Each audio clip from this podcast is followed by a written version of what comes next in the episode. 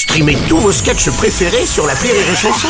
Des milliers de sketchs en streaming, sans limite, gratuitement, gratuitement sur les nombreuses radios digitales Rire et Chanson. Le Journal du Rire, Guillaume Po. Nous sommes le vendredi 19 janvier, bonsoir à tous et bienvenue dans le Journal du Rire. Il est comédien, réalisateur, auteur, scénariste et désormais humoriste. En ce début d'année, Philippe Lelouch revient sur scène, mais cette fois, il est seul et présente en tournée son premier one-man show. Stand Alone, c'est le titre de cette création.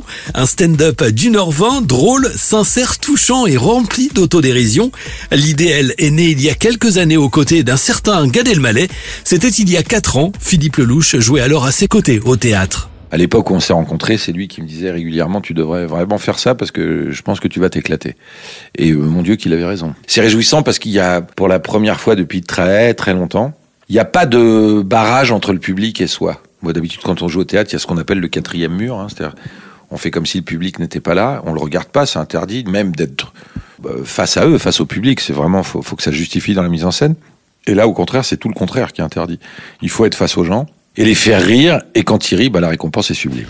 Avec une nostalgie heureuse, Philippe Lelouch évoque aujourd'hui sur scène ses souvenirs d'enfance, ses émois amoureux et ses névroses comme par exemple sa peur de la mort. Des fois, je sais pas si vous êtes comme moi, moi je pense à, à la mort. J'aimerais bien, puisque c'est un rendez-vous incontournable, alors j'aimerais bien, je dis quand même, avoir une mort qui a de la gueule. Vous voyez Une mort qui ressemble un peu à ma carrière. Vous voyez ce que je veux dire Un truc un peu. Ça me ferait chier, je veux dire, que, que les gens lisent dans le Times. Philippe Lelouch, euh, mort à 94 ans d'insuffisance respiratoire à l'EHPAD de Colmar. T'aurais que les gens lisent euh, dans le Washington Post. Mort tragique de Philippe Lelouch d'overdose en sortant d'une boîte trans à New York.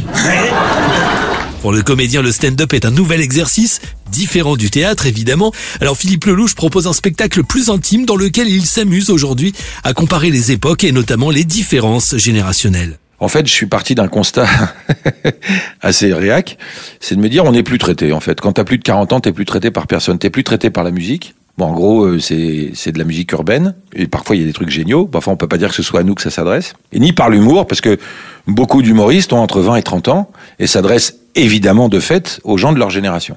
Et je me suis dit, bah moi aussi j'ai envie de me marrer avec des trucs que je connais.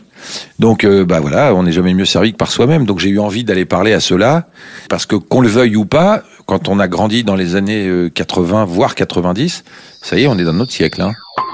Retrouvez Philippe Lelouch tous les vendredis, samedis et dimanches au théâtre de la Madeleine à Paris. Et puis si vous n'habitez pas Paris, bonne nouvelle, son spectacle est à découvrir aussi en tournée dans toute la France. Toutes les infos et vos places sont à retrouver en passant par les points de vente habituels.